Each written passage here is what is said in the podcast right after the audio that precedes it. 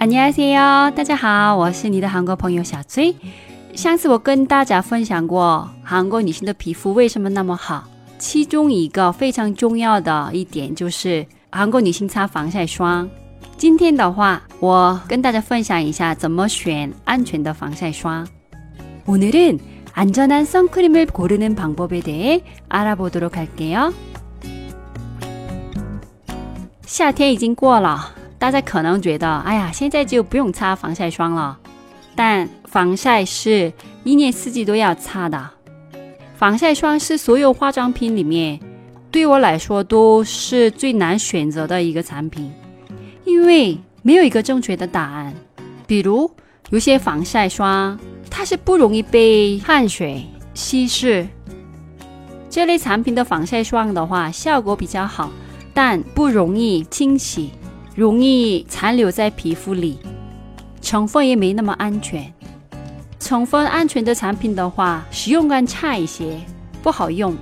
这个世界没有你想象中那么多绝对对或者绝对错的东西，防晒霜也是。除了在外面工作时间长、去旅游或者是运动员之外，我还是推荐大家使用安全性更高一点的防晒霜。那今天我跟大家分享一下怎么选安全的防晒霜吧。我先说结论吧。第一，要使用物理防晒；第二，不要用纳米化成分的防晒霜；第三，不一定要选 SPF 太高的防晒霜。那你们会问，哎，什么是物理防晒霜？什么是纳米化？等等啊的这些问题。那我跟大家详细的说明吧。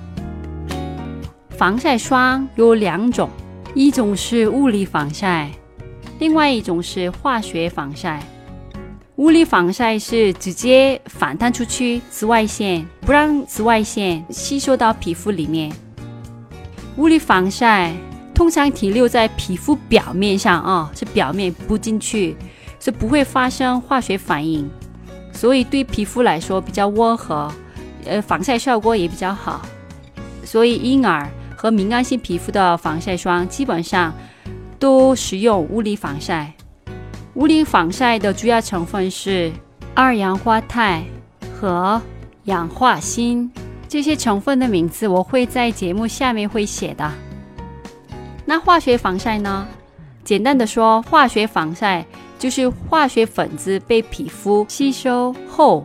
在皮肤内部和紫外线发生一些化学反应，然后让紫外线变成热量，达到防晒的效果。主要的化学防晒成分有二苯酮等等啊，太多了，这个也是在节目下面写吧。大部分的化学成分都比较容易引起皮肤过敏，还有有的成分的话也是致癌物质，比如。二苯酮三会打乱荷尔蒙，影响生殖器官的健康。你擦这些类防晒的话，百分之一到九的化学成分会残留在体内，在母乳和尿液中都会被查出来的。所以我建议大家买物理防晒霜。大家可能会问：物理防晒好，化学防晒有问题，为什么市场上还卖？化学防晒呢，有三个原因。第一的话，防晒一般来说要擦的量比较多哦，但是擦物理防晒擦多的话，脸会变得很白，就像日本的艺伎一样，就很白，所以很多人觉得啊不好用。第二的话，油性皮肤擦的话可能会长痘。第三的话，物理防晒的适用感比化学防晒差一些。第二，不要使用纳米化成分的防晒啊！在之前的节目当中，我也跟大家简单的分享过纳米化成分。今天的话，我跟大家详细的聊吧。为了买安全的防晒，主要要选购含物理防晒成分二氧化钛和氧化锌。但为了减少这两个成分的变白的缺点，部分化妆品公司把这两个成分做成纳米化处理。所以本来不会被皮肤吸收的成分，因为做成纳米化，有一部分会被吸收，然后会变成有害物质。而且纳米化成分万一呼吸进去，可能会引起肺炎。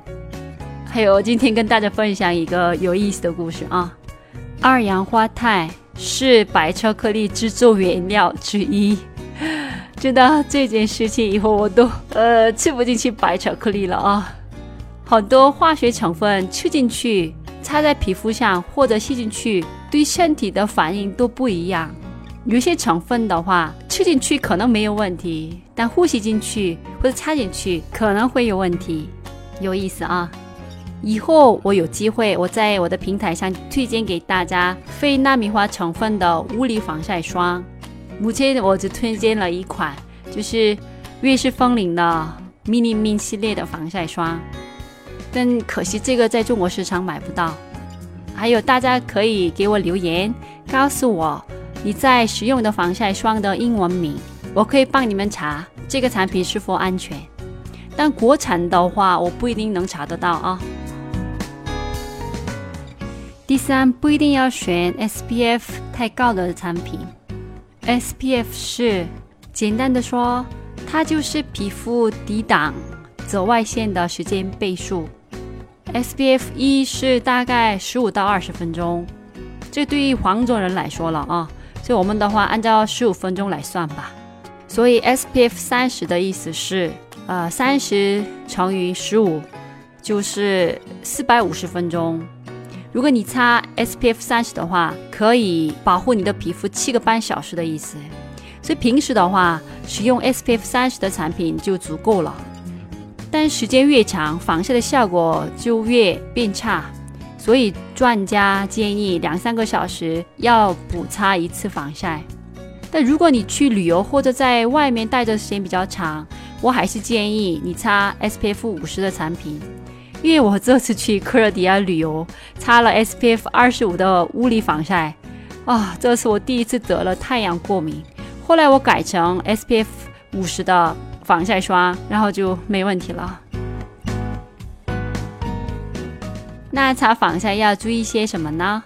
第一，我不建议用喷的防晒，因为喷的容易被呼吸进去，对身体产生伤害。第二，防晒的话，有效期打开以后只有半年，半年后就没效了，所以擦也没用。第三，防晒的量还是要用足，大概是一小小，用的量少的话。还是两三个小时再补一次。第四，化学防晒的话，出门半个小时前擦才有效果；但物理防晒的话，出门前擦也没问题。第五，容易过敏的人的话，眼睛周围就不要擦。啊，第六，物理防晒容易堵塞毛孔，所以你用了物理防晒的话，我建议还是要认真的清洗。那今天到这里了。 그럼 다음 주에 만나요. 안녕히 계세요.